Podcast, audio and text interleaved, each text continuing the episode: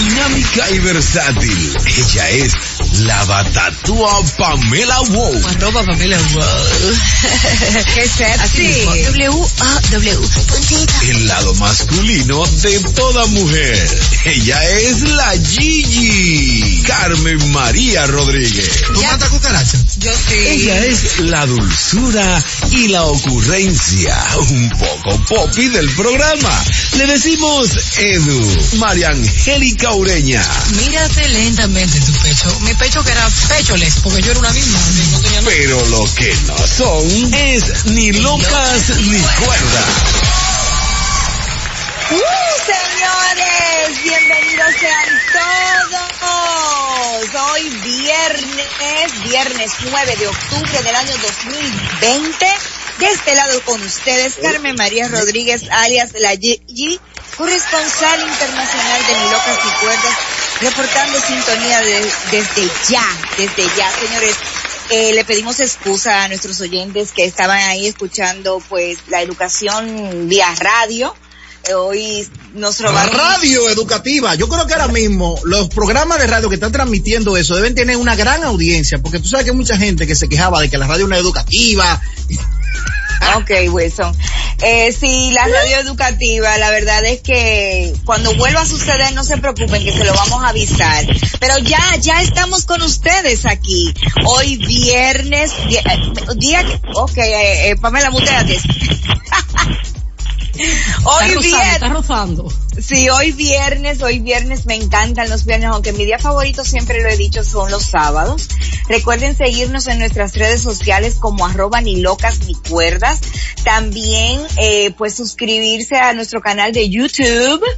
Eh, ahí estamos en Ni Locas Ni Cuerda. También pueden buscar nuestro podcast, nuestros pues programas grabados ahí en Anchor, Google Podcast, Apple Podcast, Spotify y todas esas plataformas. ¿Cómo? Claro. Apple pecan chicken, wasabi, and Apple pie and chicken and pie. yes. en todas estas redes And que carrots. tenemos. Yes. Yes, very good. En pumpkin. Eh, ya ustedes saben, tenemos por aquí a mi querido, déjame, como, como es el único caballero que tenemos en nuestro programa, déjenme darle la bienvenida a nuestro queridísimo, adorado, que a veces queremos matar, Wilson Cabral Amador. Gracias Carmen, también, también te quiero, te quiero de corazón. Para todos ustedes, el verdadero ni me llamó programa. ni me escribió para mi cumpleaños. Yo te, te, país. Tú sabes que te escribí y te llamé, y no te llamé, pero sí te mandé una nota de voz, aunque tú la escuchaste hoy porque me tienes muteado. Además dijiste que estaba desconectada y por eso no quería Amiga, maltratarte. él es un baboso, amiga. Mira, amiga, mira, amiga. Y quiero decirle a todos nuestros radioescuchas que el verdadero programa se da en las pausas. Lo que pasa es que no podemos sacarlo al aire. Cállate, cállate, Wilson, no digas eso, eso está como los post-show de la alarma. Mira, tú sabes que la alarma, ah, déjame hacer otra pequeña anécdota antes de, darle la bienvenida a mis dos grandes amigas queridas y adoradas. En la alarma siempre, eh, los programas que son picosos, eh, al final, ok, pues nos despedimos de la alarma, señores, vamos para el post-show y armamos otro grupo de Zoom para quedarnos ahí chismeando. Mentira. Curao. Hola María Angélica Ureña, mi amor, ya volvió, volvió Ay, Juanita de. Jarabacoa. Señores, yo Ay, pero pónmele ese disco, pónmele ese disco a Juanita, por favor, que ya volvió, de Matamos en volvió. Navidad. Volvió Juanita. Amiga, te digo algo. Vida real. Tú tienes que ver esta historia que yo estoy haciendo con unos lentes como de Bad Bunny. Pero mira, amiga, quiero que sepas que yo puedo jurar por la bandera de Constanza y de Jarabacoa en cualquier momento de mi vida. Dios me va a ayudar a tener mi casita para allá, porque es que yo amo ese clima, yo soy feliz allá. yo Casita hogareña. de campo. Y ya tú te sabes el y idioma y todo, No, yo me sé que, Dios, todo. adiós. Demasiado Cualquier feliz día te va estar allá. aquí un viernes, iniciando el fin de semana con ustedes. Vamos hasta las 2 de la tarde con Tolo Power. Agradecida de todos ustedes por el cariño. Sobre todo de Wilson, amiga. Carmen, sobre todo de Wilson.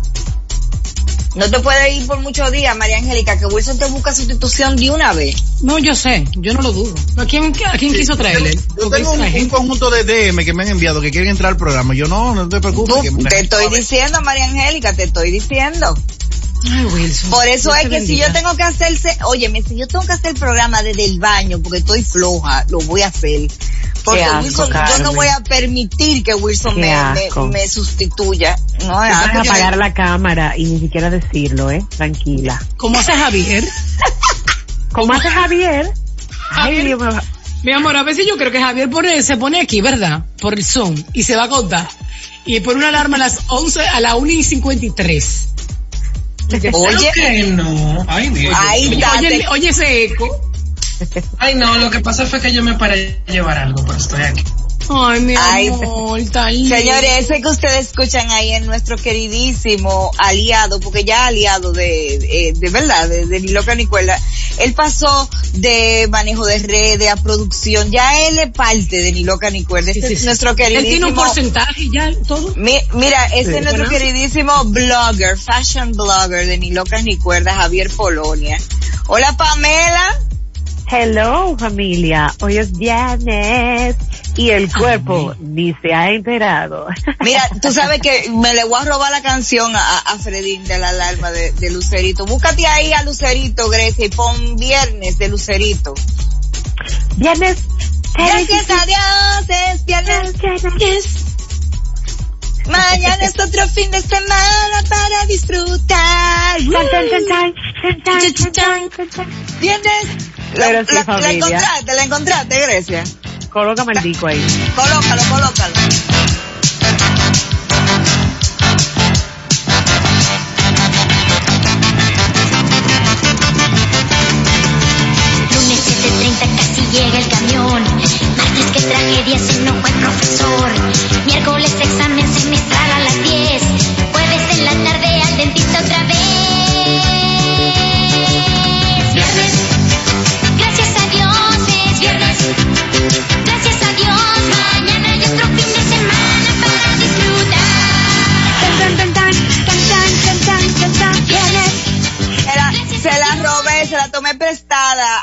A Fredín Veras de Alarma Radio, porque eso es lo que ellos ponen todos los viernes, pero la verdad es que esa cancioncita me, nos pega, mira. Claro. Que- Señores, pero nada. Vamos a arrancar nuestro programa en el día de hoy con esta frasecilla. ¿Qué dice? Que tiene poder. Esta frase tiene Tiene poder. poder, tiene poder, tiene poder. Esta frase Tiene tiene poder. Dice Ay, así, no. Ay, el no. hombre Ay, no. es... que hacer un curso. Bueno, pero, pero ayer, oíste. Vamos a llamar, ¿cómo que se llama esta niña? Cepeda. Eh, ella, amor, ya, llamamos a Gaila. ¿Qué niña va a llamar? Gaila que no cante. No, pero para que nos den, no, pero para que nos den clase de canto. Ah, sí, ella, sí, sí. ella era profesora de AFA, de canto. Ameris. Anneri Cepeda, esta Ameris. misma. Ameris, ella, es oyente de Ni Loca Nicola, Ella una perdón. dura ¿eh? y mi amiga es. Bueno, mira, dice así, el hombre es dueño de su destino y su destino es la tierra y él mismo la está destruyendo hasta quedarse sin destino. Frida Kahlo. ¿Conoce la palabra? Ni loca ni cuerda. La mujer que rompió los crema con sus cejas, con sus cejas de mope. Yo estaba esperando tu respuesta, Wilson. No, Frida Kahlo, No, rompió los pero esquemas con sus cejas de mope. Pero la frase, Wilson, Gaviota. No, pero la háblame de la frase. la ¿Tiene frase- o no tiene razón doña Frida? O poder. Claro que Tú sabes que a. Frida no le voy a criticar la frase porque después las minorías me pueden catalogar de que soy discriminatorio, soy estoy discriminando. Entonces vamos a dejar así. Una mujer que, que tenía en las axilas la peidaña, yo creo que es, es símbolo de respeto. Hay que apoyarla. Está bien la frase. Bárbaro, Wilson, bárbaro. Tú eres una como, mujer tú eres que como no se esta preocupaba. frase, un verdugo, tú eres como la palabra loca. Señores, oigan bien, vámonos con la palabra loca, exacto. La palabra ni loca ni cuerda del día de hoy llega a ustedes gracias a... Nosotras mismas. Gracias.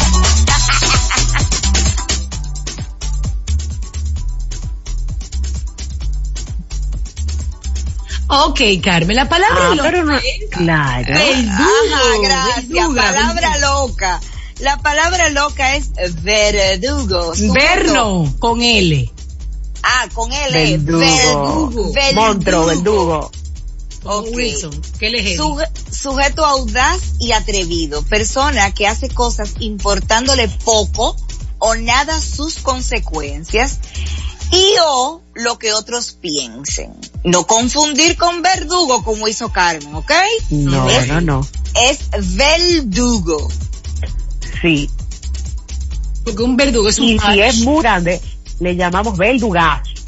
Un verdugazo. Ah, otro un verdugazo. Entonces, esa palabra, es- esa palabra la, la, la, la inventaron la gente del género urbano, porque ellos son los que hablan más y con la L, verdugo. No, eso, eso, eso se inventó aquí en la capital.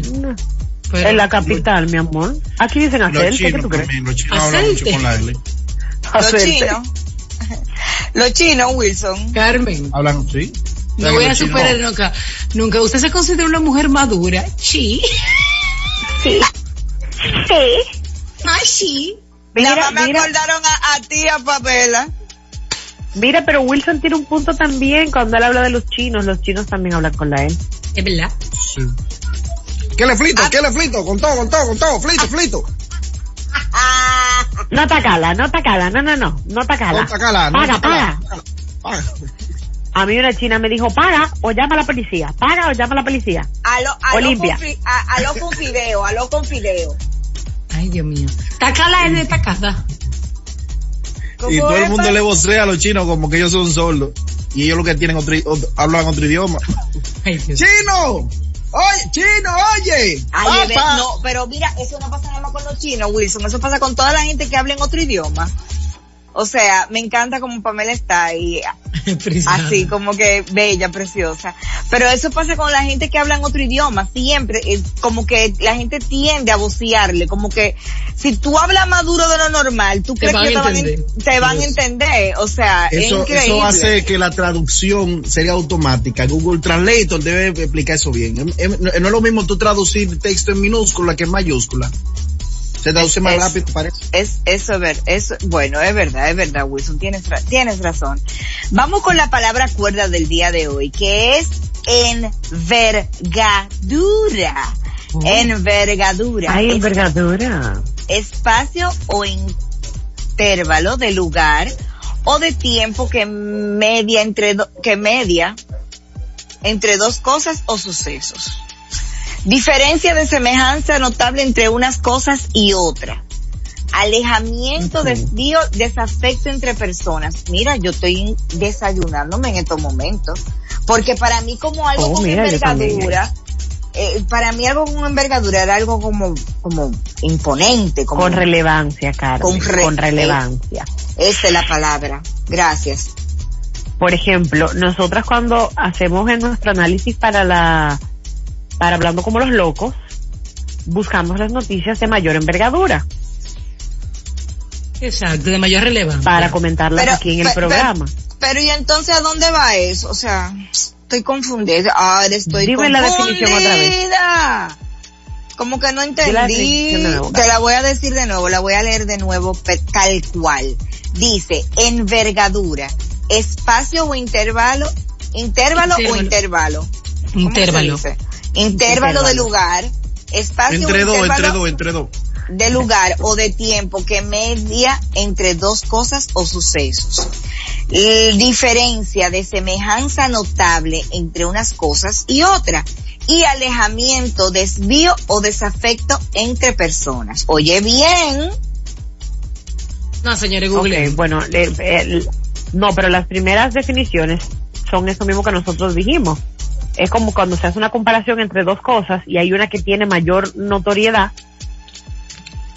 ¿Entiendes? Eso, es lo- Sí. eso es lo que dice la definición. Así Mira, mismo, según- lo utilizamos bien según- cuando decimos que es algo con mayor envergadura, es que tiene mayor relevancia, mayor, Mayor notoriedad. relevancia. Claro. mira, según dicen aquí, eh, la RAE de la Academia Interna- de la Lengua Española, La RAE se llegó como Raeldo, la RAE. Ok, Envergadura, importancia, amplitud, alcance. Oye, dice aquí, envergadura, distancia entre las dos puntas de las alas de un ave. Oye bien, Ah. No dice aquí, dice aquí que la, en- la, ¿qué significa una gran envergadura? Es el ancho de la vela de mayor, mayor de una embarcación a vela. Señores, la palabra envergadura tiene mucho significado, Sí, ¿eh? sí, por ejemplo, en, en- en la des- en la- en el significado donde la distancia de la punta de las alas, podríamos poner de ejemplo, el cóndor es el ave americana de mayor envergadura, o sea, de mayor distancia entre las dos puntas de las alas.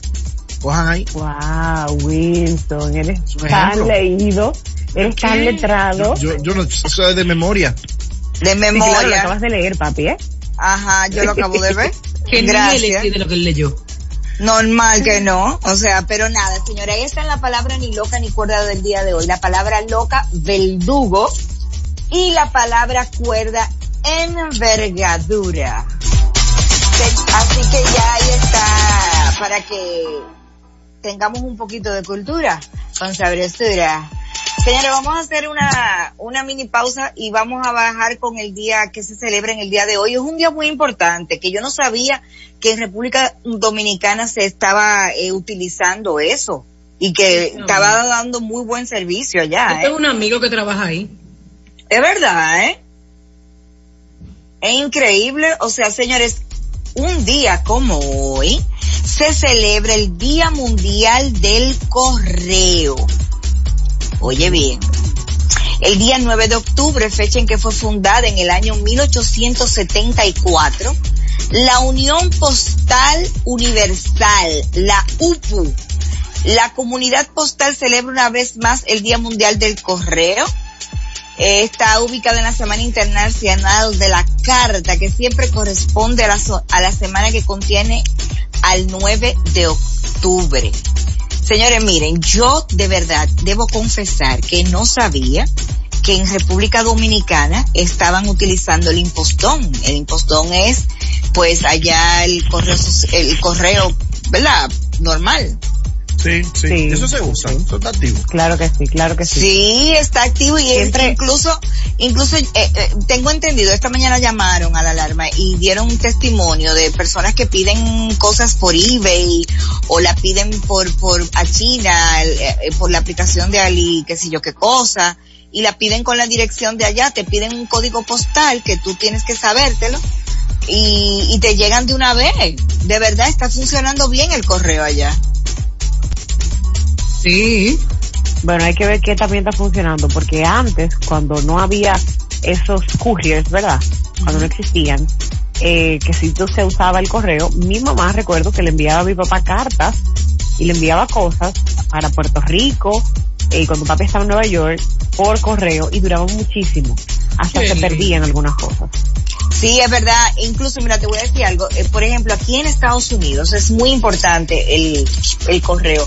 Todavía eh, hay mucho, hay muchas compañías de servicio que eh, pues tienen esto de, de, de, de eco-friendly, de, de no gastar mucho papel y tú recibes todo ya.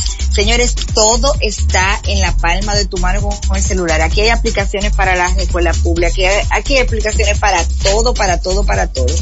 Y entonces, todavía existe el hecho de que aquí hay buzón. Aquí, por ejemplo, donde mi hermana hay un buzón, donde ella todos los días va a checar su buzón, a ver qué le llegó. O sea, aquí en Estados Unidos Claro. el correo es, es- es algo muy importante, muy importante. Pero de verdad desconocía Claro. que en nuestro país, en República Dominicana, pues se utilizaba eh, el correo todavía y que increíblemente están dando un buen servicio. Ah, pues enhorabuena a todos a usar el correo. Nice. Sí, así que... ¿Recuerdan la Oh, canción? Había un- unos muñequitos, no recuerdo si era las pistas de Blue. Creo que eran las pistas de Blue. Las pistas de... que cuando llegaba un correo, ajá, decía correo, correo, correo, Correo, correo, correo. sí. Hay Ay, un excelente sí. libro. Hay un excelente libro que, que les recomiendo que les lean que se llama El cartero de Neruda. Donde yo, ahí, esa fue la primera vez, eh, Manuel Chapuzó adaptó esa novela a una obra de teatro. Y ahí tuve el honor de ver por primera vez en vivo a Kenny Grullón haciendo de Neruda en esa obra que se presentó en el colegio Laura Vicuña. No, perdón, en el colegio Babeque. Y muy buena esa obra, esa novela. Es cortica, se lee en un día. Realmente como una obra de teatro la novela, pero muy cortica, la puedes leer. El cartero de Neruda. Y muy, muy buena, muy, muy, muy interesante. Lo que La pasa es. Will, lo que pasa es que, que, por ejemplo, Kenny es excelente actor.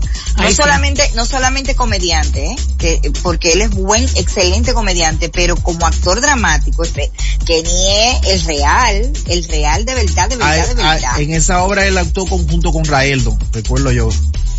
Raeldo era Ya. el cartero y Kenny hacía el papel de Neruda, pero pim pum a Neruda. Tú tenías que, tú veías a Neruda y, ve- y, y Kenny y la actuación, la- qué ápero. muy bueno de verdad. Muy chulo. Bueno, señores, pero nada, ahí está. Hoy se celebra el Día Mundial del Correo. Vamos a hacer una pequeña pausa y cuando regresemos, venimos con un estudito. Un estudito que a mí me gustó bastante. A mí me porque- gustó, Carmen. Yo creo que Ay, sí, ay, sí. Así que mira, Daneiri, vamos a una pequeña pausa y ya Y a regresamos. Freisia. Si eres más cuerda que loca, quédate con nosotros. Y si eres más loca que cuerda, también.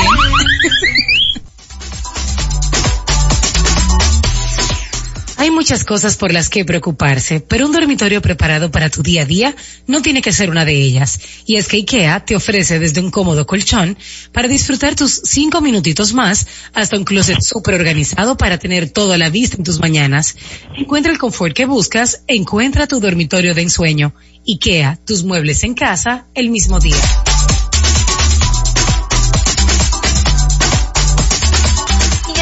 Y ya estamos de regreso contigo y como les decía que María Angélica y yo estábamos hablando sobre eso. Y, y es, ¿Sobre qué? y es que sobre que tenemos Sobre el un estu- estudito. eh, un estudito que tenemos Ah, bastante por interesante. supuesto. Ah, eso, ok. Pero locas. Oh, no me No las estoy, no la estoy viendo porque estoy leyendo, ¿eh? Entonces en este momento les voy a hablar right. sobre este estudio que dice, las mujeres son más atractivas en a grupo. Oigan Ay, bien, Ahí oigan bien. ¿Cómo así? ¿Cómo así? El efecto de la animadora es una teoría propuesta por el personaje Barney Stinson en la serie de televisión Cómo conocía a, a nuestra madre, o sea, How, How I Met do Your Mom. How I Met Your Mother, exacto. Que dice que las mujeres son más atractivas en un grupo que lo hacen individualmente. La investigación científica confirma que esto es cierto. Cuando alguien está buscando a un grupo de personas, el cerebro de esa persona tiende a promediar las características faciales de cada uno en el grupo. Haciendo muecas de todos los miembros del grupo se ven más normal de lo que haría por su cuenta. Llamar a alguien de aspecto normal no podría sonar como un cumplido, pero Dee Walker, investigador de la Universidad de California, San Diego, explicó en un comunicado de prensa que las caras medias son más atractivas, probablemente debido al promedio de idiosincrasias poco atractivo. El estudio incluyó a 130 participantes, se le mostró imágenes de 300 personas diferentes y clasificado el atractivo de cada persona de cada persona dos veces. Una vez en una foto de grupo con otras dos personas del mismo sexo en el mismo y una vez una imagen recortada que muestra una sola persona.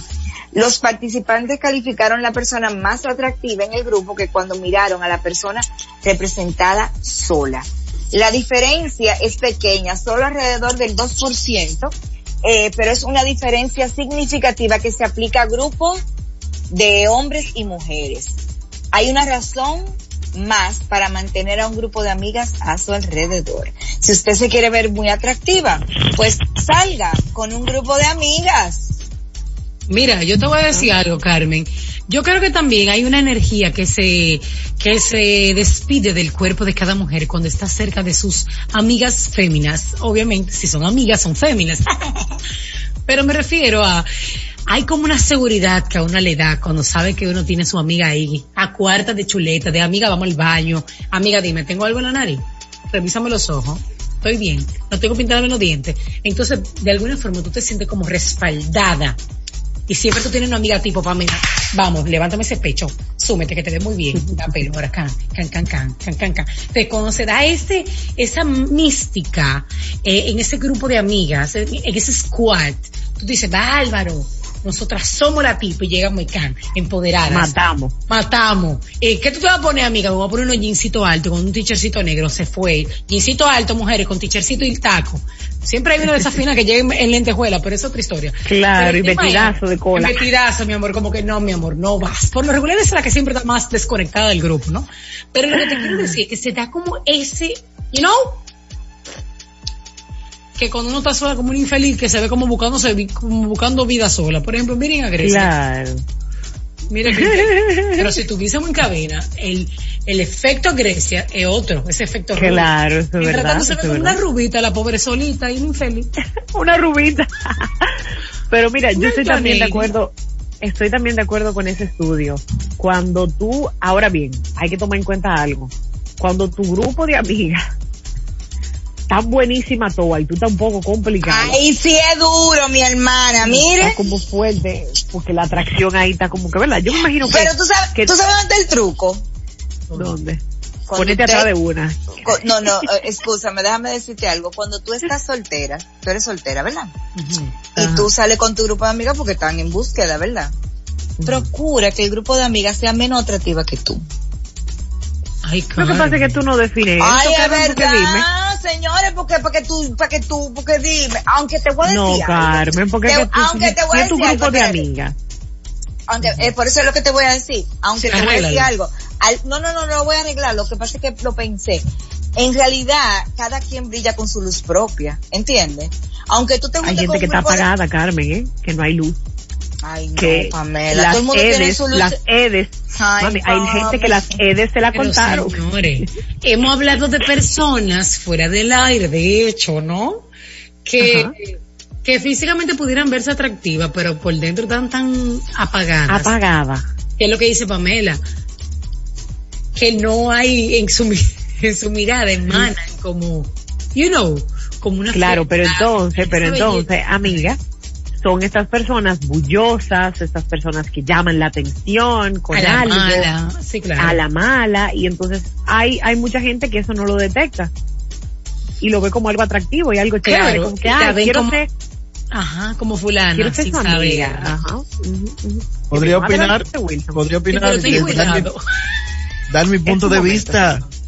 Oye, lo que pasa con eso del groupies y la mujer sola. En primer lugar, no diría más atractiva, sino más interesante por la sencilla razón.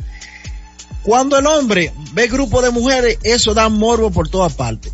En una discoteca o en un bar que tuvo un grupo de mujeres sola, tú siempre entiendes que esas mujeres están en avería o tan, tan disponibles, a diferencia de una mujer sola. Cuando tú ves una mujer sola, tú piensas, está esperando a alguien.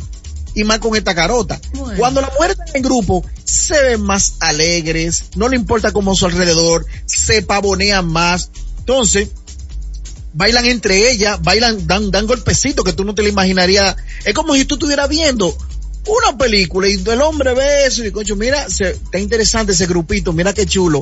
Pero es porque entre ellas se pavonean y dan molo, porque las mujeres cuando salen solas son más bellacas que los hombres.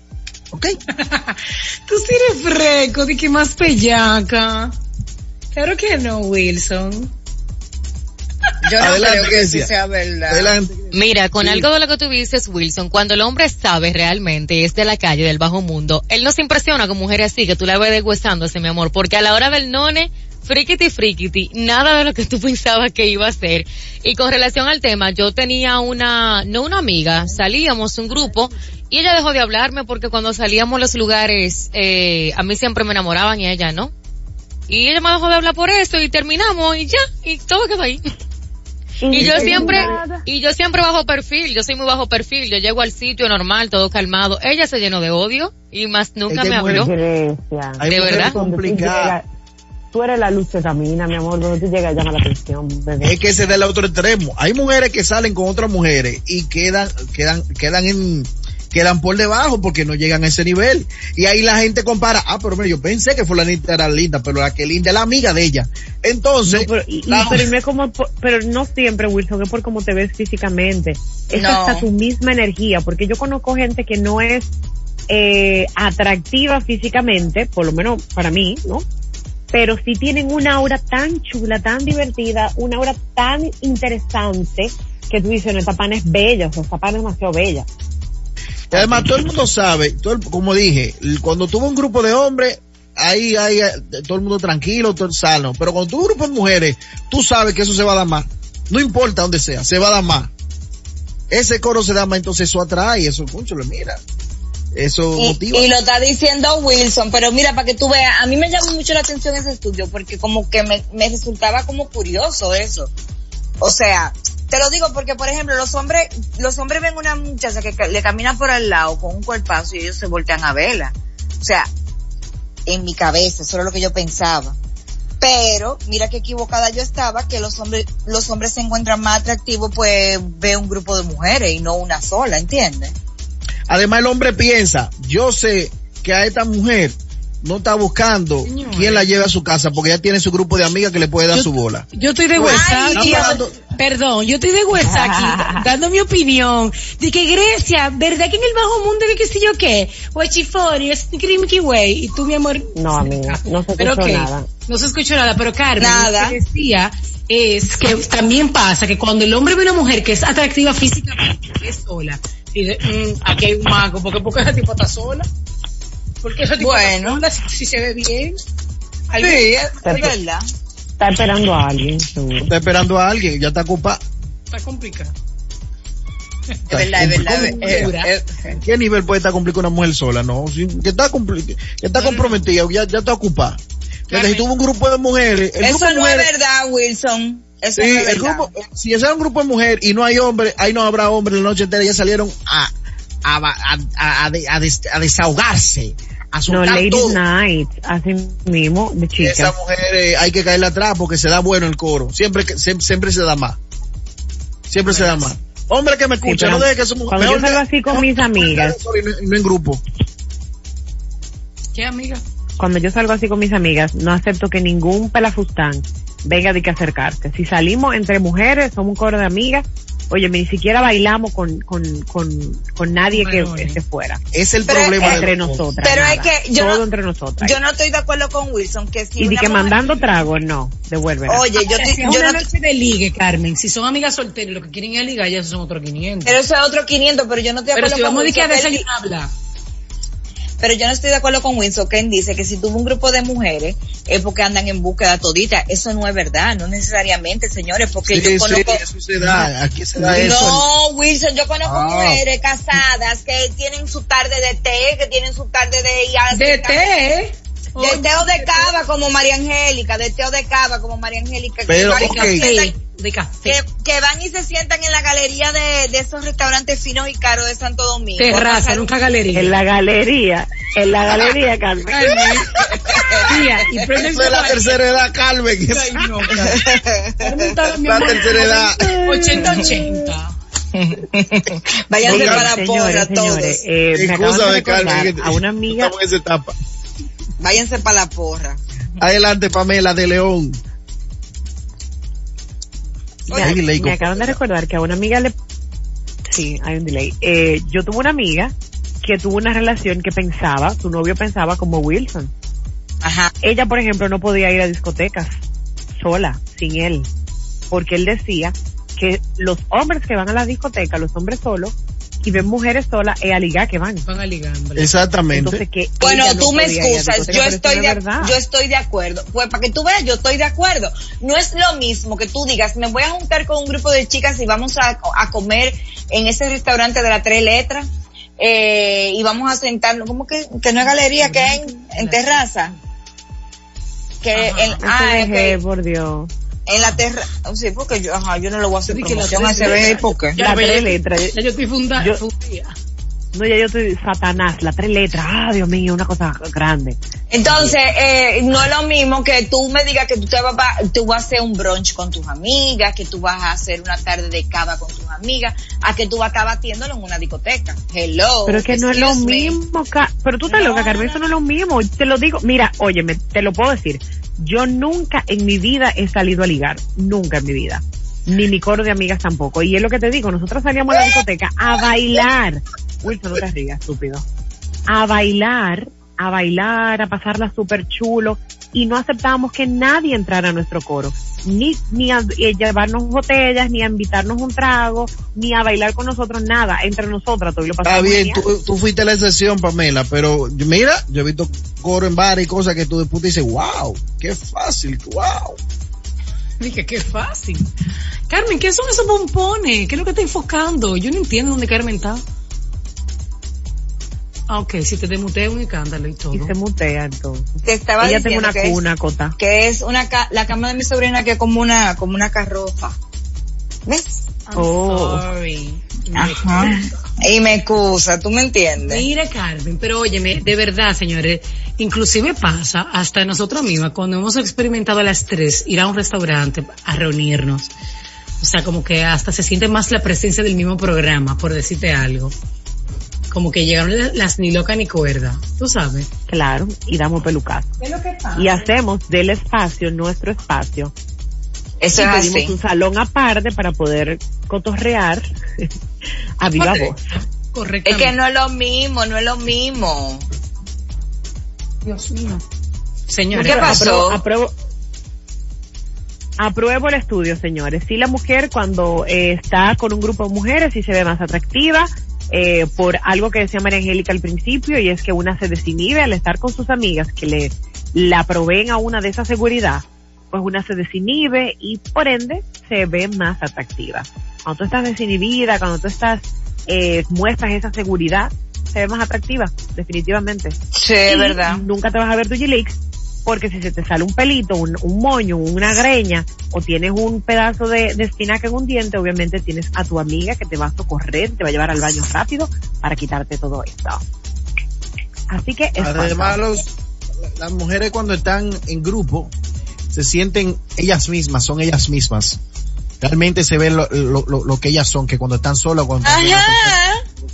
Sí, es verdad. Ay, es verdad, es verdad, Carmen. esa seguridad que las ellas tienen, sí, son ellas mismas. Pero si están con un grupo que no son amigas, tú la ves muy recogida. y sí, muy- es verdad, cuando, cuando el coro no es que- tuyo, tú estás como... ¿Tú, tú no ves que María Angélica cuando está con nosotras se ríe como una hornito rica y no le importa nada. Y cuando estoy con otras amigas que están que no tan close, es como... Ay, Dios mío. Y esa risa, María Angélica, por favor. Pero cuando estamos juntos... ¡Vikingas! Así mismo, como. Así.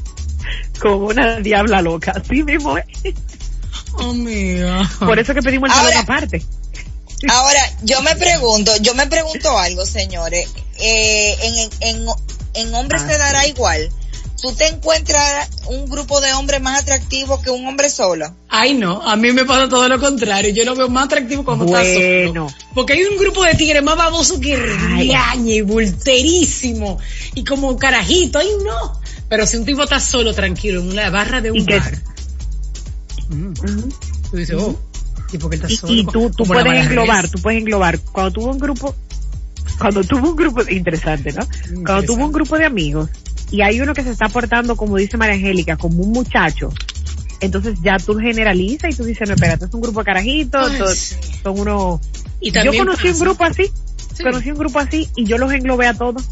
Tú sabes, amiga, tú estabas ahí ese día, es verdad. Ay, ay, Sí. ay. pero después te Ay, cuento, ay. tras la pausa. No, escribe ahora. Digo, en la pausa. Pero te No, digo una cosa, amiga, en el grupo, en el grupo de tipos, a una siempre le va a llamar la atención más.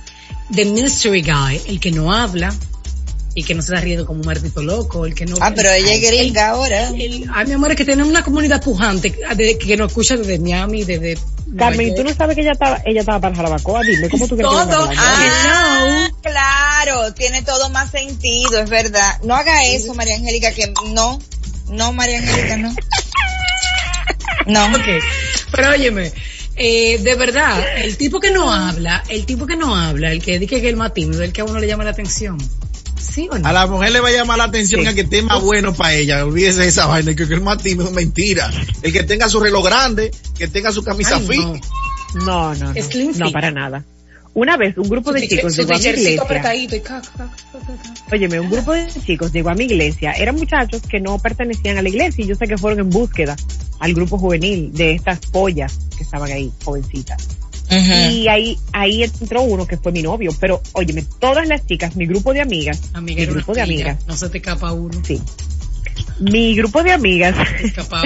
eh, nos quedamos chequeando ahí, todos los muchachos cancan y cada uno eligió el suyo. ¿Y Los Me extraña, Pamela, que usted no salió a ligar, me extraña. No, no, mi amor, yo no salí a ligar, ellos fueron a la iglesia. No salí a ligar a nada. Ellos llegaron al grupo de jóvenes. ¿Te pasó dijimos, lo mismo mira, y te este, así, casaste? así. Wilson. También, exacto. A mí me casaron, a mí me casaron, me buscaron así fue. ¿Cómo así, Wilson? Me enamoraron y fueron y me, me conquistaron. Para eso es. Ay, el pobre. Sí, ver. niño iluso de la vida. El pobre, y él se Mira. dejó. Como que le pusieron una pistola en la frente. Así es. Así es. Pobre, pobre Verónica, pobre Vero, pobre Vero. Señores, pero nada, según el estudio y según Wilson, porque Wilson dijo lo mismo, las mujeres que andan en grupos resultan ser más atractivas que usted ande sola por la vida. Y las mujeres que andan en grupos son más que las que andan solas. Dime para estudio. Ni cuerdas. Regresa en breve por Fidelity 94.1. Ya estamos de regreso en Ni locas ni cuerdas por Fidelity 94.1. Ay, señora, ya está bueno, ¿eh? Carmen, ¿qué es lo que pasa? Contrólate, Carmen. Hoy es viernes de desahogo.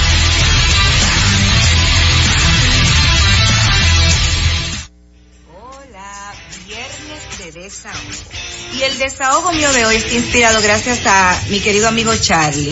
Señor, el otro día estábamos hablando de los influencers en un grupo que tenemos. Y él nos dijo algo, nos recordó algo que dijimos todo, pero es verdad. Ustedes no se acuerdan cuando nosotros éramos menos viejos, más jóvenes. Eh, que nuestros padres nos decían, mira, Carmen, no te me juntes con fulanita, que esta niña es una mala influencia para ti.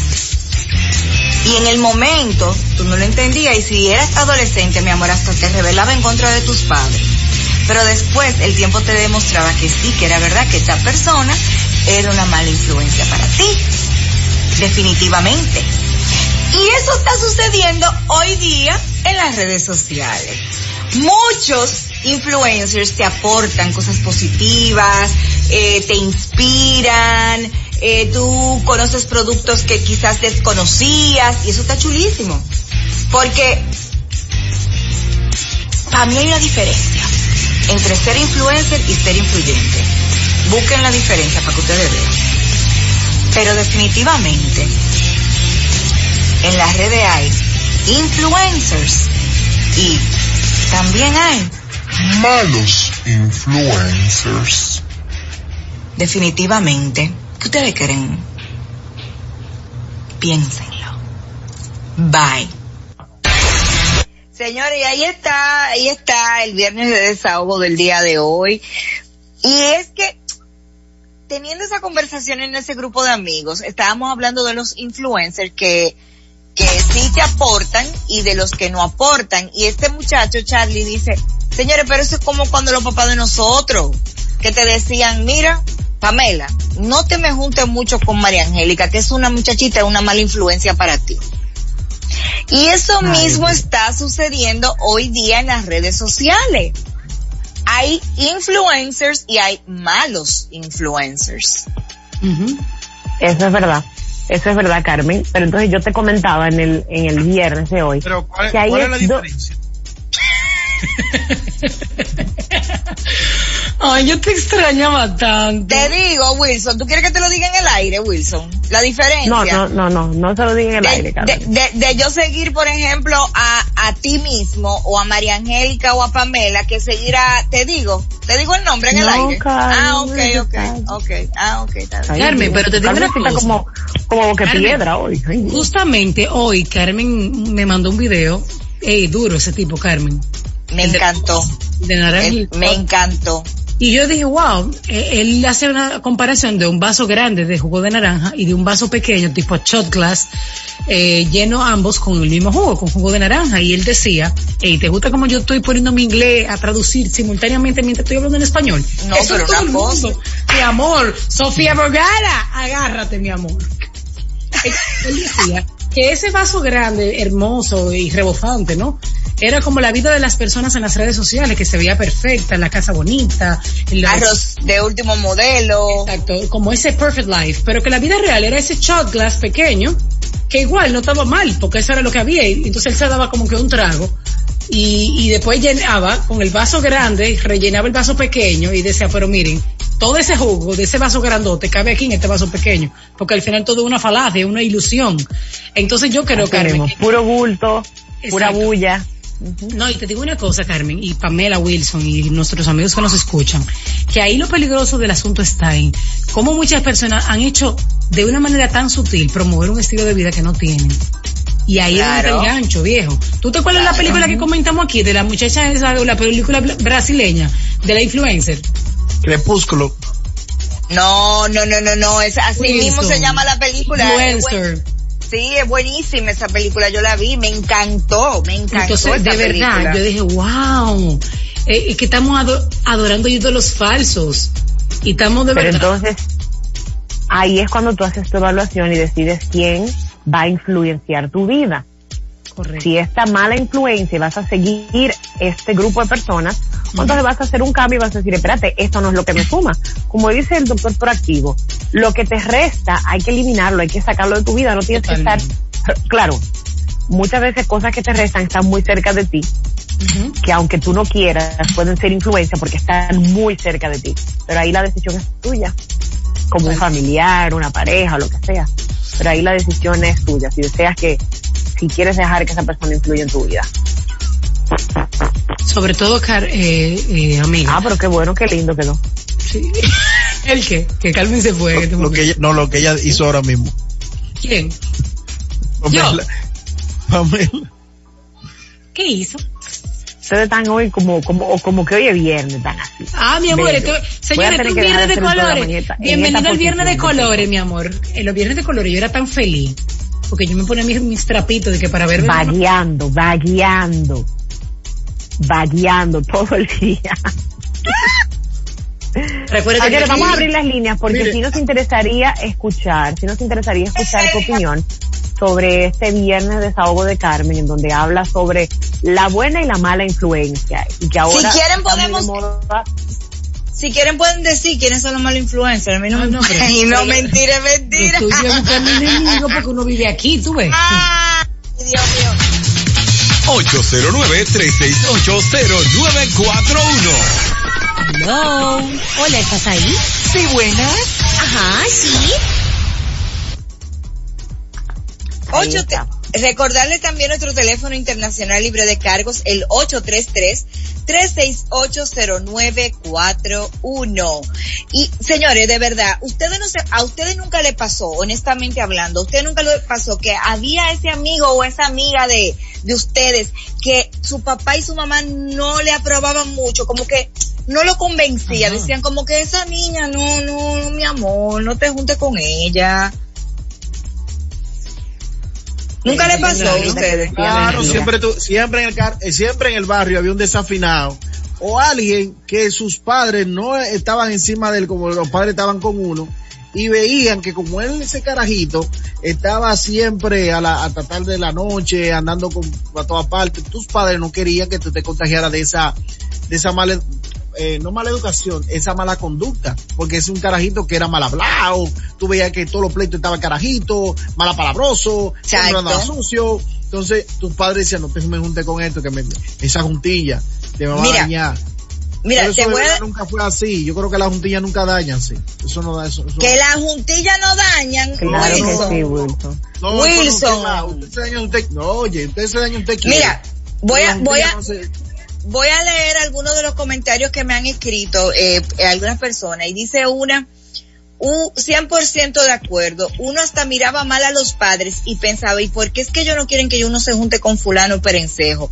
Uno no veía lo malo, pero siempre ellos tenían un sexto sentido sobre eso. Otra dice, ¿cuánta razón? Yo siempre he dicho eso y vivo pendiente a todo lo que ven mis hijos en sus celulares, porque los niños son muy fácil de influenciar en las redes y están llenas de malas influencias. Es así. Mi querida, mi querida Ani dice, para mí Es todos verdad, son pseudos y oportunistas. Dice, dice Charlie, que fue quien me inspiró, dice, por ejemplo, Cosita y esta otra persona, Cosito, tú sabes. eh, también dice, o sea, para mí no tiene que ver, sí, para mí no tiene que ver y sea malo o bueno, el hecho está que tú lo cojas sí o no, o sea, que tú lo sigas sí o no. Y estoy de acuerdo. Tú puedes elegir si seguir o no a esa persona, pero tú sabes qué pasa, Pamela, que lamentablemente hoy día, y lo voy a decir a la franca, se están haciendo viral tantas personas que no nos suman absolutamente nada, que hay veces que la gente le da a seguir simplemente por la curiosidad de, de qué esa persona me va a enseñar de su vida. sí, Carmen, o pero si o esa mucha persona- gente mira, también. No, si esa persona no va con tus valores o con lo que tú quieres realmente, adivina que tú lo puedes seguir, porque a mí me Claro. ha pasado. A mí me ha pasado. Y a la final tú dices, no, espérate, esto no. Pero señores, yo recuerdo que, que hace un par de semanas atrás, un mes, no, me invitaron a un almuerzo con el presidente, un grupo de personas influencers de las redes, y alguien levantaba la mano y decía, hizo su opinión sobre un tema en particular, y él decía, y decía que conste que aquí notamos los realmente populares de las redes. o sea, la- lo que la, lo que la masa de verdad sigue, no es a nosotros. Por, para no decir nombre, ustedes saben, porque tú ves unos, unos nuevos influencers, entre comillas estoy citando, que tú te quedas de que en serio, fulano influencer, porque la gente está confundida con el tema de una masa de seguidores, porque tú puedes Mira. influir, influir. Y de hecho, hay un grupo de personas que se le considera micro influencer, que se están ganando su dinerito ya por tener un nicho ya eh, cap- eh, capturado en las redes, por que tienen contenido potable. Eh, ahí podemos señalar a la misma, lo que me contó mi abuela, que tiene un, un contenido muy puntual de cosas del hogar. Y ella Claro. no tiene la gran cantidad de seguidores, o la misma Sugen Lama con Claro, el tema del- claro. de los vinos. Y esos son micro influencers. Y digo micro porque en comparación a gente que tienen 500 mil seguidores, un millón, ¿entiendes? Una vez, antes de darle la palabra a Wilson, recuerdo que en una tienda ya Grecia, una tienda de ropa femenina me contrató para unos posteos y yo me sorprendí, le dije yo, y cuando eso yo no tenía, ¿qué? 50 mil gente tal vez. Yo le dije como que me sorprendí que ella me haya elegido a mí cuando hay otras figuras femeninas, tú sabes, con más seguidores. Entonces ahí ella me explicaba, lo que pasa es que tal vez fulano de tal, que es una figura femenina con muchos seguidores, a lo mejor la mayoría de los de quienes la siguen son hombres, que morbosamente la siguen porque ella tiene un buen cuerpo, etcétera. Pero a ti te siguen mujeres que genuinamente se identifican contigo y que tal vez no tengas tanto son las que compran. que son las que compran y que de verdad van a venir a mi tienda. Mira, yo te voy a decir, llamada de Grace. tenemos llamada. Vamos a recordar nuestro teléfono Sí. 809-368-0941 y nuestra línea internacional libre de cargos 833-368-0941. Eh, únete a este desahogo del día de hoy, del viernes. Will está loco por hablar. Habla Wilson, que después voy a hablar yo. Anda, y a mí no me deja, me voy. No, dale tú, Pamela, dale tú. Dale. Ok, yo quería decir que yo tenía una amiguita que ella decía mentiras. Ella decía que ella iba para mi casa o que iba a estar conmigo y no estaba conmigo nada. Y entonces su mamá desesperada iba muy tarde en la noche a mi casa, así como una, madre desesperada por, porque no encontró a su hija, a mi casa a buscarla y mi mami estaba ahí conmigo preparándome mi puré de papa con queso. Y yo estaba en mi casa haciendo tarea, en mi mesa. Entonces mi mami ahí me decía, tú ves, esa niña no es una buena influencia para ti. Y a la larga yo decía como que bueno, ella es verdad estuvo mal y luego yo le alaba la oreja y le decía, mira, no haga eso porque después si te pasa algo, mira, tu mamá vino, no sé qué. Pero ¿por qué? Por, por eso simplemente es una mala influencia. A la larga me di cuenta que sí, que sí lo era, que era mala influencia la pobre. Mira, No, Ah, ok, Mumi tiene razón, un abrazo. Es que al final, señores, yo lo digo porque por experiencia propia, mi Sí, papá, yo. Yo tenía una amiga que mi papá no le gustaba para nada, o sea, mi papá me decía, no, Carmen, es que no, esa muchachita no me gusta, pero, pero siempre, siempre, siempre, siempre, siempre, mi amor, hasta que yo con un noviecito que yo tenía, ella me lo quitó. Y ella di que era mi mejor amiga. ¿Qué? Ajá, sí, sí, sí, sí. Entonces, Ella no que- te lo quitó, él se fue. Bueno, está bien, exacto. Y ella contribuyó a que él se fuera. Pero lo que te quiero decir es que eh, yo, hablando ya eh, a la franca. Ah. estamos viendo, estamos viendo hoy día, eh, lamentablemente, lo que estamos consumiendo todos, y me incluyo, son las redes sociales. Entonces, es verdad que tú eliges lo que tú quieres seguir, lo que tú te sientas identificado, y uno siente a veces una presión, porque, por ejemplo, nosotros que tenemos este programa de radio y demás, a veces uno se, o no, siente no, sentía, porque yo gracias he ido eh, eh, entendiendo eso y la última conversación que tuve con mi querido amigo Irving me terminó de hacer entender eso. Que de verdad, a veces uno siente una presión de que, wow, mira, esta foto me encantó y nada más tiene 20 likes. ¿Y por qué? Y, y, y, hay, y hay veces que hasta tú la borrabas o la archivabas la foto porque te daba cuenta que no gustaba, pero al final, ¿qué importa? Es tu red social. Tú subes lo que a ti te gusta. ¿Entiendes? Que el, que el de, de, de 10 mil gente que te sigan no le gustó. Ah, eso no es un problema tuyo. Por lo menos dos dijeron que sí que le gustó y conectaste con esas dos personas. Y traigo esta colación porque vemos que hoy día cualquiera se autodenomina influencer. Y ustedes saben por qué lo digo. Ay, sí, como, por la, una como la, persona la rubia del toque de queda. lamentablemente te- hay que hablar de, yo no quería mencionarlo, pero es ese el caso de que ella tenía tres mil seguidores, hizo algo muy mal hecho, que no estaba bien hecho, la entrevistaron en programa de radio, la jeva en tres días de, tres- de tener tres mil seguidores se montó a ciento y pico de mil seguidores y cuando tú vienes a ver el contenido que ella te está ofreciendo, ella lo que te está enseñando es ETN. ¿Me entiendes? O sea, eso es algo que yo no voy a consumir personalmente, ¿tú me entiendes? Claro. Y al final como marca, como marca, yo no quiero que esa persona me represente como marca, ¿entiendes? O sea, que eso es tan relativo. Y entonces por eso tenemos que tener un poquito más de cuidado eh, cuando hablamos, por eso yo digo que no se puede generalizar, porque hay muchos influencers que la verdad es que su contenido es positivo, que es un contenido eh, potable, que por ejemplo el mismo caso que como decía María Angélica de lo que me contó mi abuela, eh, el mismo caso, voy a, de- para no hablar siempre de, de, de ustedes, de María Angélica y Pamela, que en La realidad... psicópata. La, de- ¿Qué psico? En serio, Pamela. La que ¿Cómo tú me vas? potasio. O sea, en serio, Pamela. Es muy no. graciosa ella, Carmen, es graciosa. Es Bueno, pues. Sí, pero hay mucha vulgaridad entre todo lo que ella dice y vaina. en ella no hay vulgaridad, la No, psicópata. Ella es una gente que representa No. La gente buena de los pueblos de este país. Ah, pues yo no sé quién es, yo no la sigo, no, No sé quién sabes, tú no sabes. No, no, no la conozco, no puedo hablar de ella porque no la conozco. Pero, por ejemplo, un contenido que yo disfruto muchísimo, eh, eh, para decirte, es Nicole Tactú. Me encanta lo que ella postea. Me gusta también mucho eh, eh, seguir Aléjate con Ale, que es más turismo. Ay, sí, Y- hola, como mochilera por el mundo. Ay, y mira, otro que, y uno que hace humor entonces, es JD, que lo entrevistamos la semana pasada, creo. Y Sí, JD, hace un, unas parodias geniales. Geniales. Y es lo que te digo, por ejemplo, eh, por decirte más personas que yo sigo, que para mí me influ puedo decir que pueden influenciar en mí. Eh, Francia Céspedes, eh, la doctora Ann Benjamin, el doctor proactivo. O sea, yo busco cosas que me sumen a mi vida, no que me resten absolutamente para nada. Entonces, por eso yo decía que hay- habían comentarios que decían, no, porque es que eso es todo lo que tú estás viendo en las redes sociales, disparate. No es verdad. Hay cosas buenas, hay cosas potables, hay cosas positivas. Claro. ¿Tú entiendes? Que lo malo se haga viral, es verdad, pero yo creo que no son sostenibles. ¿A qué me refiero con eso? Que son de momento. O sea, son gente que se pegan por un momento y de buena primera desaparecen y tú dices, ay, pero tú ni te acuerdas. ¿Y qué pasó con fulana? No, como que ya, voló, pasó. ¿Entiendes? Mientras que si tú te dedicas a, a, a conectar con tu público, a conectar con tus seguidores de forma directa, pues tú vas a hacer una comunidad muy chula. ¿Entiendes? Totalmente, Carmen. Wilson Y habla. que- Ay, Will, sí, mi amor. Ah, está Wilson, Sí, señores. Ah, Ah, ok. ok. 809-368-0941. Sería bueno chequear que si hay problema con la línea o algo, porque no estoy entendiendo. Dime, Grecia, ¿qué tú ibas a decir?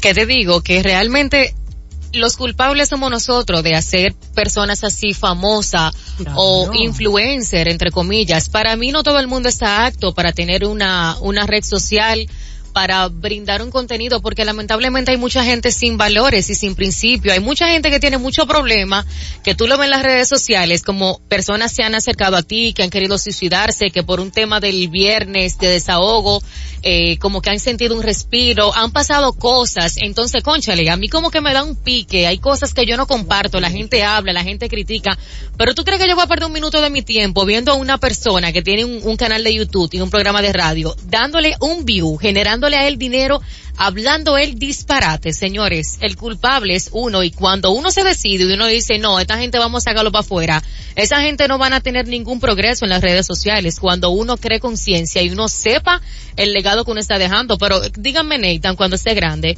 ¿cómo va a parar Instagram? ¿Qué tipo de gente va a haber? Eso da pena, lamentablemente. Pero claro que sí, vieja. Wow, Grecia, estoy muy orgullosa de tus comentarios también. No, pero que ella tiene la boca llena de razón y estamos hablando de Grecia, que es una carajita, una chamaquita, y, y la verdad es que ella, mira, que, que piense de esa forma, o sea, qué bueno, eh, fue criada con valores, o sea, y Grecia incluso es una persona que consume género urbano y todo eso, pero que tenga esa, eh, esa claridad en su mente, eso deja mucho que decir de la educación que recibió de sus padres y eso es bueno, ¿entiendes? Mira, yo te voy a decir algo, Carmen, al final uno, uno mismo es el responsable de lo que consume. en. Claro que sí, claro que sí, estoy de manera, completamente de, de acuerdo manera, contigo. de manera audiovisual, o sea, a veces uno dice, cónchale, de verdad, porque yo estoy perdiendo mi tiempo. Por ejemplo, a veces yo te voy a decir algo, cuando estábamos en, en el medio de la pandemia, lindo todo, cuando estábamos en la pandemia en su buena, yo decía, yo quiero consumir cosas que no me generen pensar mucho, cosas que me entretengan, que me den risa, y comencé yo a buscar una serie de programas bobos, hasta Friends comencé yo a ver de nuevo en, en Netflix, Yo me la tiré entera frente de nuevo, y completa. mira, porque antes, señores, yo era amante de las películas de terror, oigan bien.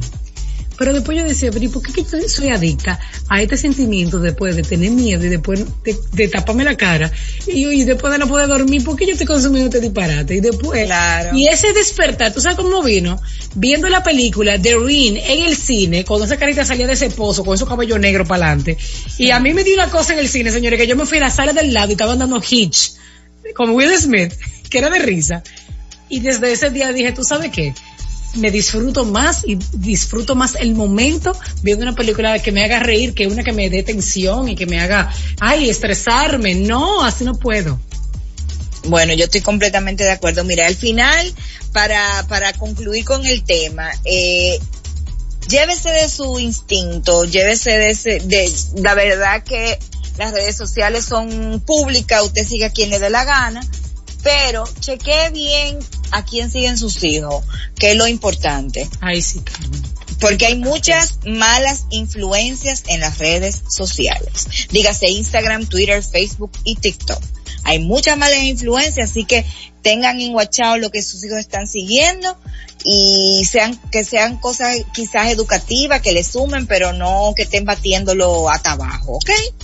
Y hasta aquí llegó el viernes de desahogo. Vamos a hacer una pequeña pausa, pero no se muevan que ya volvemos con más aquí en Ni Locas ni Cuerdas. Si eres más cuerda que loca, quédate con nosotros. Y si eres más loca que cuerda, también. y ahora, el traguito de la semana. Hello. Ah, pero es que yo no, ella se queda como que, ¡ay, ay! Oh, oh. Estamos aquí, señores, y tenemos en cabina ahí, no, no en nuestra cabina virtual, no, en cabina, tenemos a nuestra queridísima Zula Sommelier. Sugen Lama eh, está ahí con nosotros. Hola, Su. Hola, ¿cómo están? Bien. Bien. Yo feliz, de verdad. Hoy para mí es un programa súper especial porque hoy tenemos un invitado. Eh, por primera vez, aparte de mí como sommelier, tenemos a un sommelier invitado, es Andrés Mezquisi. La verdad es que para mí es un honor y tenemos un, un tema súper especial porque nunca lo hemos tocado. Eh, los vinos alemanes, ¿verdad? Que, que en el año y, y pico que tenemos con el segmento nunca habíamos tocado ese tema, ¿cierto? Así es, amiga. Nope. Eso es verdad. Entonces vamos a introducir a mi queridísimo Andrés. Andrés es un sommelier, hijo de un gran colega que en paz descanse, su padre Andrés Mezquisi, igual con el mismo nombre. Andrés yo lo conocí cuando trabajaba en el catador, su padre trabajaba allá también y él comenzó a hacer pasantía, luego trabajaron los dos juntos, padre e hijo, y ya Andrés, eh, hijo, pues ya continuó el legado de su padre. Él actualmente trabaja en el Catador como educador sommelier de allá y de verdad que para mí es un honor tenerlo con este gran tema. Para mí es un amigo, colega, hermano de mi plena confianza, así que bienvenido Andrés. Hola, hola a todas. Si se me quedó algo lo puedes decir. Amigas, se escucha muy bajito, Andrés. A ver si se pega un poco más de micrófono. Ok, ok. Ahora se escucha, ¿se escucha mejor. No.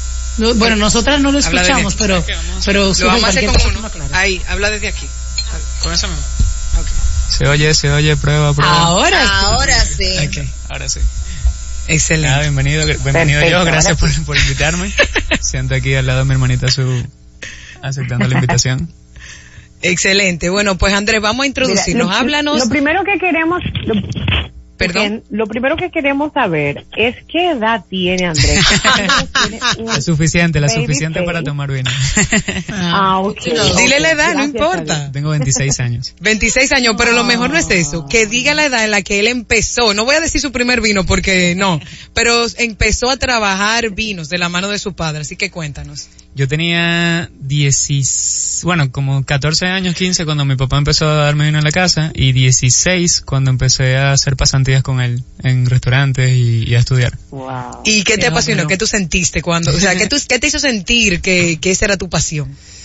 Bueno, mi papá, mi papá yo lo siempre lo amé mucho, pero o sea que un hombre, en fin, tiene como que ese, ese carácter complicadito. Entonces no nos llevábamos muy bien cuando yo era joven y la única manera de, de mi papá y yo poder estar en un sitio como, como pasándola bien sin pelear era, en esa edad claro, era con una copa de vino. Entonces yo lo usaba como método para acercarme a él hasta que me amarró, me, me enamoró y, Ay, y qué seguí. lindo. Excelente, de verdad que ellos tienen una, una gran historia. Yo tuve el honor y el placer de conocer a tu padre, quien es, o sea, quien era una persona, pa- para mí el sommelier, aparte de ser un experto, era una persona muy humilde. Yo digo que la humildad que caracteriza a un sommelier es lo que te hace, no creer que te lo sabes todo. Era una persona muy abierta tanto para los que estábamos empezando en ese momento, porque tuve el honor de conocerlo en el 2012 y luego seguir compartiendo con él. Y realmente eh, es honor, eh, un honor para mí poder hablar con él, de él en este programa. Así que nada, ¿qué te parece si empezamos? Vamos a arrancar, vamos en materia. Bueno, vamos a empezar con Alemania, recordando que Alemania se conoce por ser un país, su bebida nacional es la cerveza, ¿verdad? Todos aquí hemos probado cerveza, inclusive que, que hemos comentado, ¿sí o no, mujeres? Claro, claro. Cerveza alemana, pero nunca hemos hablado de vino, ¿no? Así es, nunca hemos hablado de vino. Entonces hoy Andrés nos va a desarrollar este tema, Alemania en sí. Así que si quieres poder ir, ir empezando, cómo inicia el vino alemán, cuáles son las uvas más características y todo ese tema. Vamos a Bueno, empezar. el- vamos a hablar de un país un poquito complejo. Yo sé que ya su gen la tiene, las tiene ya bien, bien, como bien enseñado, pero Alemania es uno de los Sí, últimos países. Otra vez Andrés nos está escuchando. Se escucha, se escucha, se escucha. Probando, probando, probando, probando, probando. Ahora, Ahora sí. sí. Grito, grito. Dale. Que Alemania es un país un poquito complicado, casi nunca se empieza a aprender de Alemania cuando uno está empezando de vinos, pero eh, es un país que siempre ha estado en la historia vinícola del mundo y que ahora está agarrando un poquito más de auge. Alemania se considera como uno de los países que hace vinos más elegantes y finos del mundo, aunque de este Oh. lado, de este lado del charco, nosotros no, no, no somos tan asiduos a beber ese tipo de vinos. Alemania produce vino desde siempre, eh, es uno de los países europeos que siempre ha tenido vides, pero por el tema del clima es un poquito complicado. No fue hasta, hasta mucho después, bueno, cerca de, de la, de la Segunda Guerra Mundial, de la Primera Guerra Mundial, donde Alemania empezó a, producir vino de calidad, a usar tecnologías, a invertir eh, patrimonio nacionales en, en, en elevar el nivel de sus vinos, hasta llegar al punto lo que, de lo que nos vemos ahora. Alemania en verdad es muy sencillo, si ya Sugen las tiene, lo tiene súper aquí, eh, nosotros entendemos los vinos, lo le- los, los comprendemos por sus denominaciones de origen y sus estilos. Alemania es diferente. Alemania sí, Alemania es muy importante el de dónde venga el vino, de qué región, de qué ciudad, de qué, de qué sector, y tanto como el- eso va, va- va a influir mucho el suelo y el clima de, de donde venga ese vino, pero es más el estilo final que tiene. Nosotros cuando hablamos de un vino alemán, en este caso estamos probando un vino alemán de una región que se llama Mosel, que es por el río Mosel-Rawar. ¿Cómo es la que hemos decidido lo- de la pronunciación? Ah, sí, yo tengo que hacerle una salvedad. Recuerden que es alemán, eh, Alemania. Realmente los términos aquí, nosotros somos dominicanos privando en alemán en el día de hoy. Así que cualquier que nos escuchen, déjenosla pasar. Cualquier alemán que nos esté escuchando en estos momentos, que sepa hablar alemán, chanceno, por favor, porque es que esto es demasiado Müller, Turgot y cositas así. Entonces vamos a hablar. Voy a tratar de, de- de- de- pronunciarlo como es, pero... Chanceno.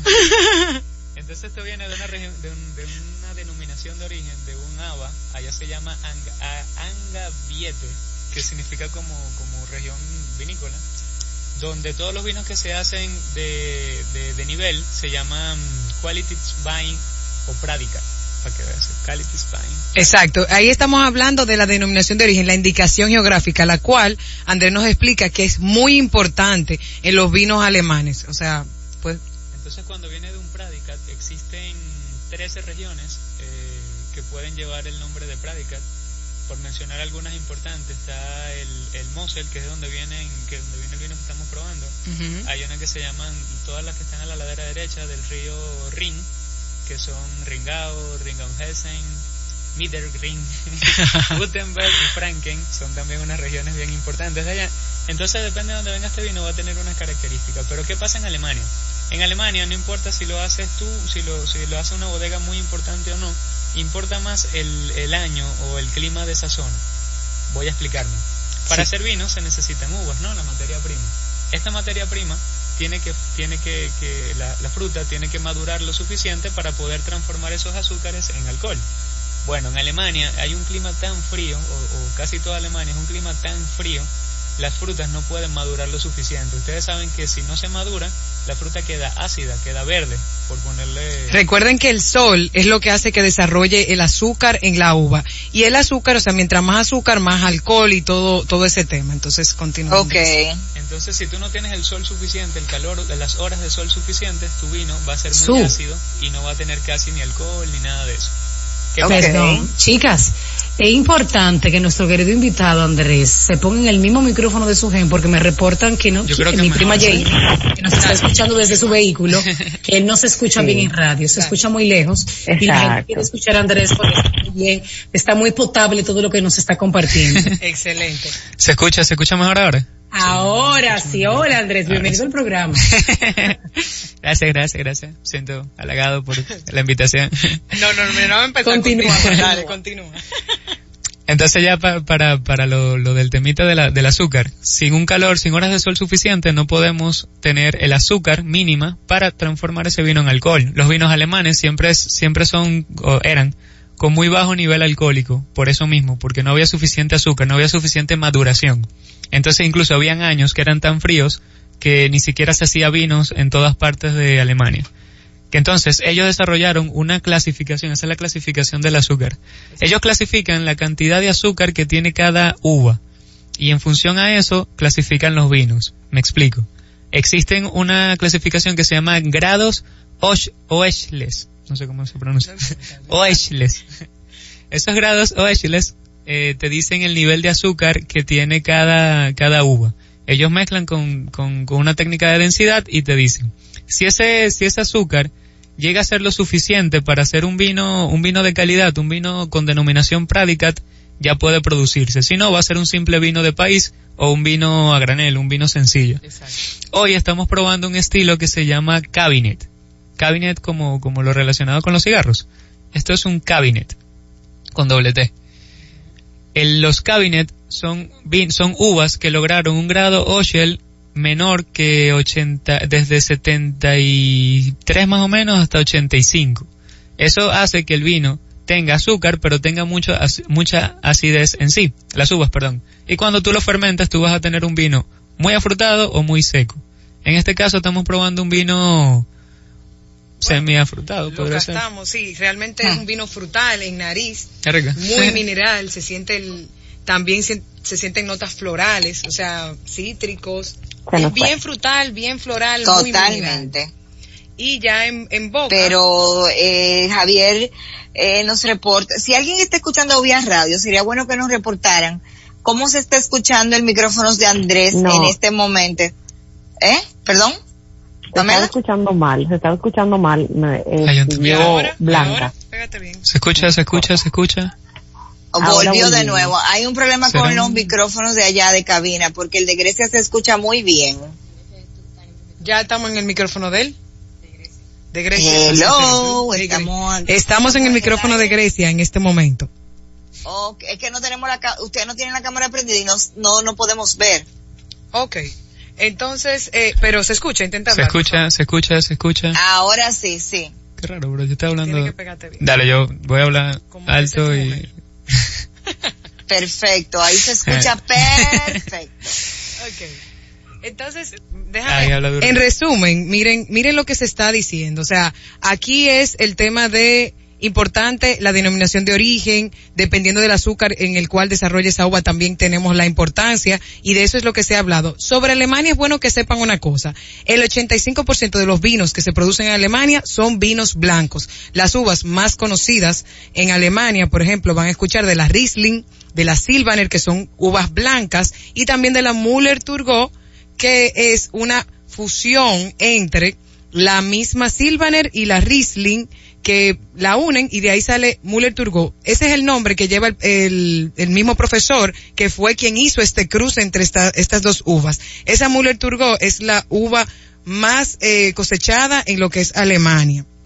También es bueno que sepan que Alemania se conoce por hacer vinos eh, botritizados, que quiere decir que pasan por una botritis, vinos de, de, de postre, una podre, una podredumbre. Para que entiendan más o menos la podredumbre noble, lo que queremos decir es que son vinos de postre, o sea, los vinos dulces que se acompañan con esos cheesecake, con todos esos vinos, eh, con todos esos postres, chocolate, parecido a los Sauternes, eh, Alemania es conocido por esos eh, maravillosos vinos dulces. Entonces, eh, nada, vamos a continuar acá. Eh, básicamente es eso. Las uvas principales de, de esta zona tan, tan fría deben ser uvas que se adapten a este, a este clima.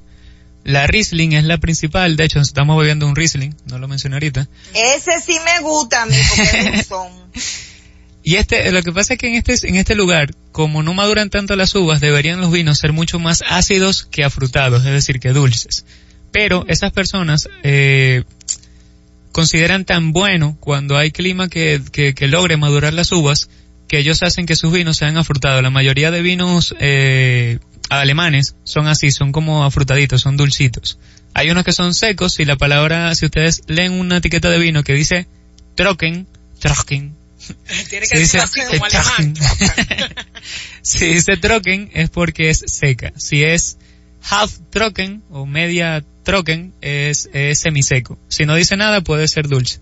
Escuchen esto. El vino que nosotros estamos catando ahora mismo, en este momento, dice que es medium sweet, dígase que es medio seco, o sea, semiseco. Pero en este caso, realmente yo le digo a Andrés cuando lo catamos que realmente yo no le siento el semiseco al cual estamos acostumbrados. O sea, si lo comparamos al, nivel de semiseco que tiene, por ejemplo, en White Zinfandel, el, el californiano, este tiene más azúcar residual que el que estamos probando. En Boca es un vino bien elegante, eh, se siente esa acidez, esa acidez media baja, la mineralidad está presente, también se siente bien fresco, o sea, la verdad que me, me ha encantado. Es una experiencia. Lo que realmente hemos analizado es que el vino alemán no es no es no es consumido en el país. O sea, vamos a decir que del 100% de los vinos que se venden, digamos que quizá un 2% son vino alemán, es algo mínimo. Y cuidado, porque por ejemplo yo en este año no había probado vino alemán, o sea, lo he probado anteriormente, pero no es algo que tengo tan pendiente. Inclusive eh, es la primera vez que hablo formalmente, digo que hablamos eh, formalmente de este tema. ¿A qué tú crees, eh, Andrés, que que Alemania no tiene esa presencia en el país y a nivel mundial, porque por ejemplo me pasó que cuando viajé a Alemania, yo me quedé en casa de una familia adoptiva de una amiga alemán, alemanes todos, y ellos bebían vinos de todo el mundo. O sea, Perdón, que si- ella estaba en Alemania, perdón, perdón. cuando hice maestría yo aproveché y, arros- y arrasé con Europa, querida Claro, Carmen. conocer, pero eso está más bien que Lola. Siempre fina, nunca infina. Exacto. Y la verdad es que pude percibir eso porque si yo iba a Italia me daba cuenta que en Italia consumían lo, ita- lo vino italiano y son fieles a eso. En Francia también, en España también hace lo mismo. Si entras como nacionalistas. Sí, son muy nacionalistas, pero en Alemania son como que muy cuernú en el mundo del vino, porque ellos beben su vino blanco, pero es como que realmente ellos son una, de Europa entera te puedo decir que son los más infieles en, en cuanto a tomar vino. Yo creo que es también por su baja producción, porque a nivel, ellos no están dentro de los que más producen. Entonces, háblanos un poquito de eso. Ellos no están dentro del top 5 ni 10 de productores en el mundo, pero entonces están uno, están en el top 5, cuidado si en el top 3 de mejores vinos del mundo. Porque entonces ellos, acuérdense que Alemania, al final del día, es una productora mundial de cerveza y también de vino. Entonces ellos tienen, eh, eso se llama conflicto de intereses. Acuérdense que hay muchas empresas, mucha gente poderosa que quiere que la bebida de Alemania sea la cerveza. Y hay mucha gente también que quieren que sea el vino. Entonces parece que de hace mucho tiempo acá está ganando la cerveza. No es que esté malo, al final se disfrutan nosotros como no alcohólicos, sino como personas que toman de vez en cuando. Sí. De- definitivamente yo estoy de acuerdo y creo que sí, que realmente es la cerveza, porque cuando hablamos de mejores cervezas, obviamente entre la belga y la alemana están ahí, que eh, están presentes en el top 3 y no se quita. Entonces, eh, ya en Alemania, sí es como dices, eh, y entiendo que la invitación es a todos los que nos están escuchando, pues se motiven y prueben un, un vino alemán de uva Riesling o Silvaner o Müller Turgola que ustedes encuentren. Generalmente van a encontrar más vinos blancos. Por ejemplo, yo ahora mismo y si me preguntan, no tengo idea de un si, si aquí en el país están trayendo actualmente vino tinto, porque solamente donde investigué y no es en todas las casas distribuidoras, lo he visto por ejemplo en Carrefour, sé que Cava Alta por ejemplo tiene, pero entonces es bueno que sepan que no es todas las casas eh, distribuidoras por eso mismo, porque realmente eh, quien trae vinos al país es para que se vendan y tú vas a traer la mayor parte y los vinos que más se ¿Cuáles son los vinos que tú entiendes que más se están vendiendo ya tú como en esa parte de educador, vendedor, trabajando ya en el catador? ¿Cuáles son los top 3 de los vinos que más se están comprando aquí en el país, de los países? Los países productores. Bueno, Estados Unidos de primero, con California. Eh, España, segundo, seguro. Y entonces ahí se pelea. Ahora mismo, por ejemplo, en el catador, hay una fama grandísima, hay un auge grandísimo de vinos italianos. Italia, la gente le está encantando el vino italiano. Estamos trayendo no solamente los Italias conocidos, sino los Italias de- del sur, que son un poquito más calientes. Y, es- y esto es como una paradoja, porque este tipo de vinos son afrutados, ligeros, y se toman frío. Y acuérdense que estamos en un país que hace demasiado calor. Aquí se deberían de consumir puros vinos así, a- a- como este estilo. Que si blancos, que si rosados, que si espumante. Esa es la, esa es la tendencia. Yo eh, soy muy de dice ahí. Grecia, suje, suje, deja ver qué, qué Riesling es que ustedes están bebiendo. Yo, eh, ustedes lo saben, no me gustan los vinos eh, eh, agrios, no me gustan los vinos fuertes. A mí me gusta el vino, a mí me gusta el vino suave, medio dulzoncito, que sea como, tú sabes, eh, eh, eh, ¿cómo se puede decir esa palabra? Sutil para el paladar. Noble, noble. Noble para el paladar. Eh, creemos que sí, mira, que yo eh, entendiendo tus gustos, sé que este Riesling alemán te va a gustar de Mosel, te va, te va a gustar, o sea, trátalo. Y el precio ese me, ese más o menos, esa botella, esa botella, mil quinientos pesos es el precio en tienda, más o menos, mil cuatrocientos y pico, o sea, más o menos de mil cuatrocientos cincuenta a mil quinientos pesos es la botella, pero le digo, es un vino fresco y no les voy a decir que se lo tomen de diario, pero que ustedes digan, me voy a dar este regalito para conocer el vino alemán, es la recomendación, que ustedes puedan decir, mira, tomé vino alemán, o sea, no es lo mismo que yo venga y le diga, por ejemplo, a ustedes, Carmen, ¿tú has tomado vino de Portugal? Que tú me digas, no, todavía no lo intenté, o sea, como que para dar ese checklist y que digan, sí, yo he probado el vino alemán claro. y me gusta, lo Pero hago. miren, eh, eh, ustedes que están, eh, eh, bueno, yo que estoy en Estados Unidos y todavía no he tenido la oportunidad de comprar vinos aquí, pero aquí hay una licorera y, y ese tipo de vinos eh, lo venden en cualquier parte del mundo, o sea, o, o simplemente es, más lo importan allá a República Dominicana. Carmen, allá en Estados Unidos, la mayoría del vino del mundo entero se va para dos mercados, Estados Unidos y e Inglaterra. Entonces la mayoría de vino alemán, como ni siquiera lo consumen ellos mismos, los poquitos que queda se lo llevan a Estados Unidos. Usted puede ir casi a cualquier tienda de vinos en, en, en ¿en qué parte de Estados Unidos está usted?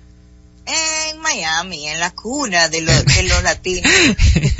en Miami, en Miami hay por lo menos seis tiendas en, en las calles principales que tienen no solamente de Alemania, sino de Austria, de Grecia, o sea, usted te va a encontrar de todo. Así que se lo y a Oh, buen mira, precio.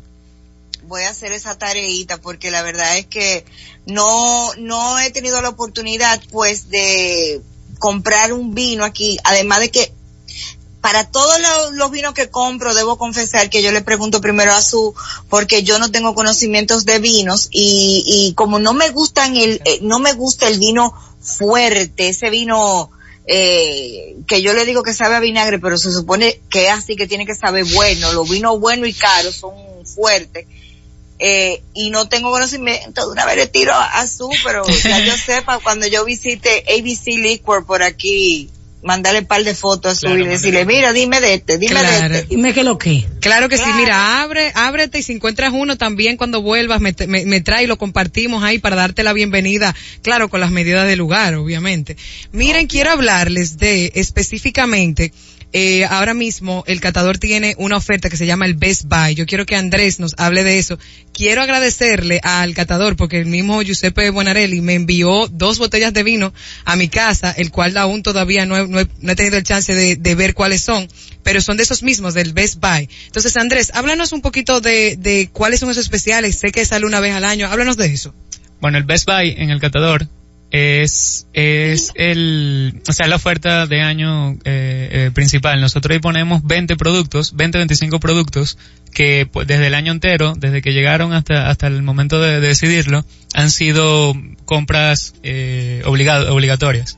Ahí se seleccionan vinos, no muy caros, de hecho, creo que el más caro te cuesta tres mil pesos, hasta, es que no, no llega ni siquiera a tres mil pesos. Desde vino de mil pesos hasta más económico incluso, hasta de 600 y 700 pesos hasta 2000, 2000 y algo. Entonces ahí tú tienes una selección, que esa selección la hace cada gerente de marca, cada sommelier de allá y cada persona que tiene, que tiene influencia sobre, sobre, sobre decidir si el vino es bueno o malo dentro de la empresa, tienen sus favoritos. Eh, Quiero también que eh, la gente que está escuchando Andrés pueda seguirlo, vamos para que nos digas tus redes.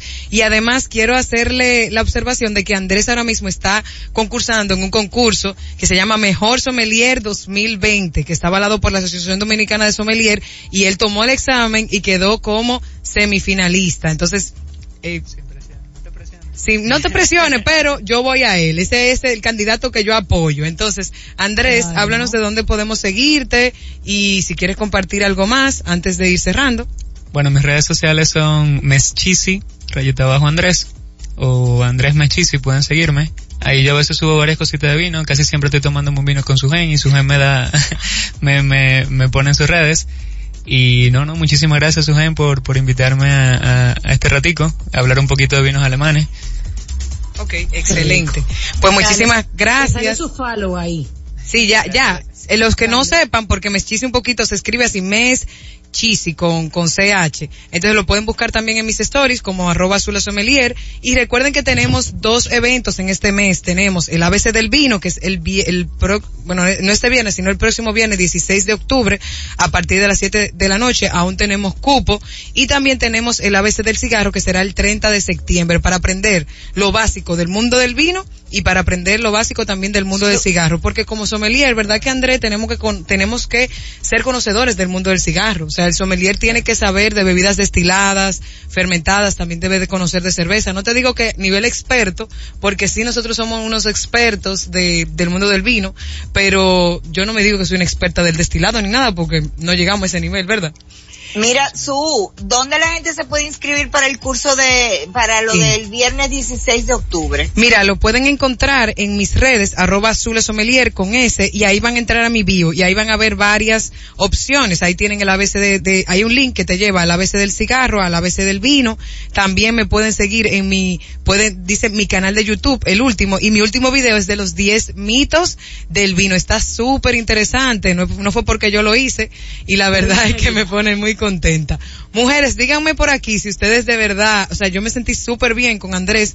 Digan ustedes si, si podemos darle otra oportunidad para que. Andrés venga a hablarnos de otro tema. Claro, cuando él Pero quiera claro, lo excelente. Mañana. No, mañana entre es mujeres tan hermosas, este es un placer. Aquí yo vengo, yo vengo sin, sin llamarme, vengo.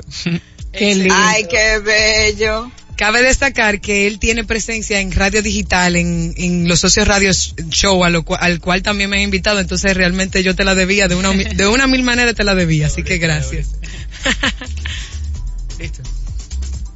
Bueno, pues gracias por Gracias, acompañarnos, Su. gracias Sugen por traernos tremendo invitado, tremendo manjar tuvimos hoy con hablando sobre vinos alemanes. Gracias cariño, un beso grande y recuerde que puede seguir a Sugen, bueno ya ya lo dijo, arroba Zula Sommelier. Eso es Llegó el momento de positivo. decir a Burabur familia. Ay, Ay, sí, señores, llegamos al final de nuestro programa. Cómprense su vinito ahí, cualquier información que necesiten sobre qué vino quieren comprar, pues escríbanle a su ahí como yo, que la fuño a veces.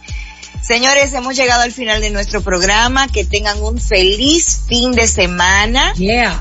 Quiéranse mucho, mucha paz, mucho amor para todos, pórtense bien y si se portan mal inviten a María Angélica. Mentira. Ah. Adiós Pame, adiós María Angélica. Gracie, Willy, Javier, adiós, hasta el lunes.